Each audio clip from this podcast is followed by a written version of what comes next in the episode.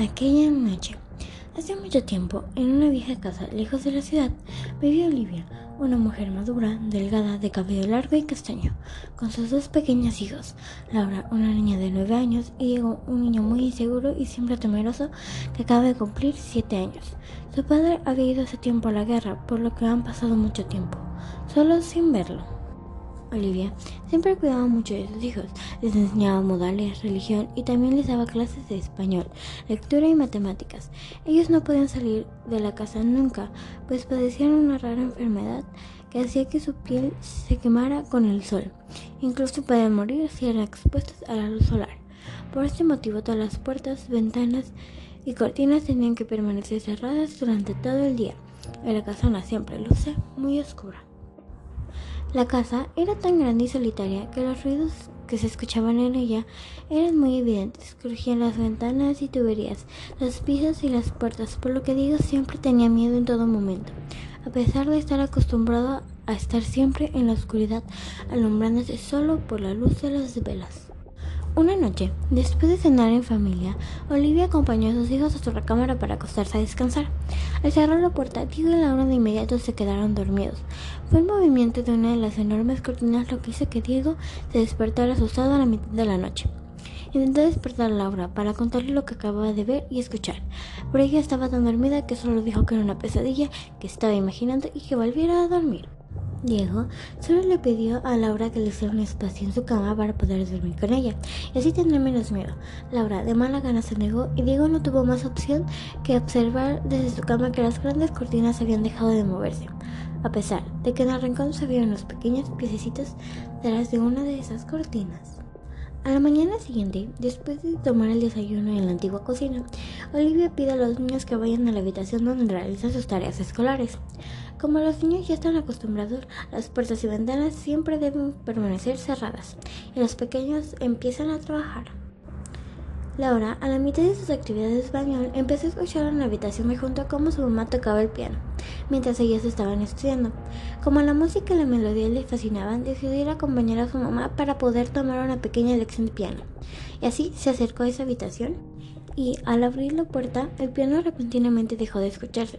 Laura se sorprendió al ver que adentro del salón no había nadie, así que decidió entrar para observar con más cuidado.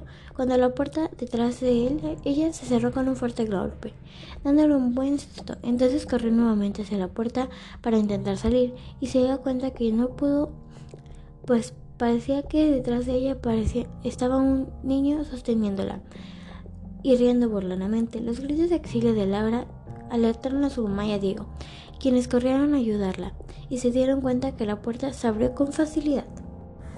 Por la tarde, cuando los niños tomaban un descanso con una siesta corta, a la puesta del sol, Olivia decidió ir al jardín a hacerle algunos arreglos a sus rosales, cuando levantó la vista y a lo lejos vio a Diego jugando con una pelota.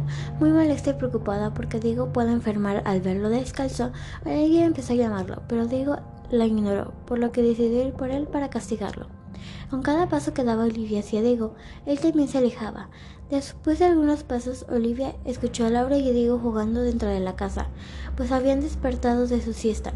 Desorientada y confundida, no entiende por qué veía aquel niño pensando que era Diego. Sí, su hijo nunca estuvo fuera de la habitación donde dormía. Pasaron así los días en los que sucedían cosas que ninguno de los tres podía explicar. Cada día Diego tenía más miedo de sus cortinas, porque incluso llegaban a abrirse por sí solas. Laura encontraba sus muñecas fuera de su lugar como si alguien las hubiera jugado. Y Olivia, a pesar de lo cuidadosa que era con dejar las puertas y ventanas cerradas por la enfermedad de sus hijos, las encontraba abiertas constantemente por las mañanas. Una noche fue muy diferente. Laura extrañamente no podía dormir como normalmente lo hacía, así que decidió bajar a la cocina por un vaso de leche. Prendió su vela y bajó con mucho cuidado la oscura escalera.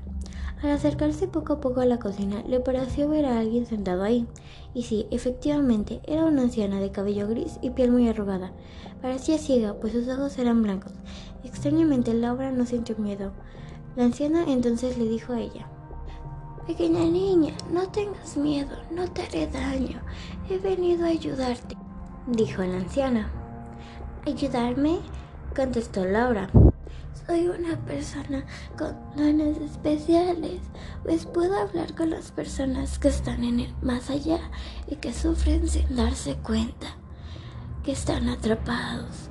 Sé que en esta casa han pasado cosas muy extrañas desde hace unos días y quiero explicarte lo que ha sucedido. Desde que tu padre fue a la guerra, tu madre ha sentido que muy sola y desesperada por cuidarlos, educarlos y alimentarlos. Ella toda esperanza ha perdido que su esposo regresara con vida. Al verse sola y desamparada tomó una decisión muy difícil. Mientras Laura escuchaba atentamente a la anciana, no se pudo dar cuenta de que su mamá venía bajando las escaleras lentamente y cuidadosamente. A lo lejos también trataba de escuchar lo que la anciana decía. Olivia, al llegar a la mesa de la cocina, se sorprendió por ver el aspecto de la espeluznante anciana, que de inmediato la vio y lo único que le dijo fue: Olivia, debes recordar lo que hiciste aquella noche. De inmediato, Olivia empezó a recordar y ver imágenes en su cabeza de algo terrible. Aquella noche, muy lluviosa, fría y oscura, Olivia se sentía muy triste y desesperada. Lloraba inconsolablemente porque sabía que tenía que hacer algo terrible. Tomó la escopeta con, la que su esposo salía de cacería. Entró silenciosamente a la habitación de sus pequeños, quienes dormían tranquilamente. En un momento de valor y medio, apuntó a la cabeza de Diego. Y de dos simples disparos, el pequeño quedó sin vida. Mientras que Laura despertaba confundida y asustada por el ruido de los disparos.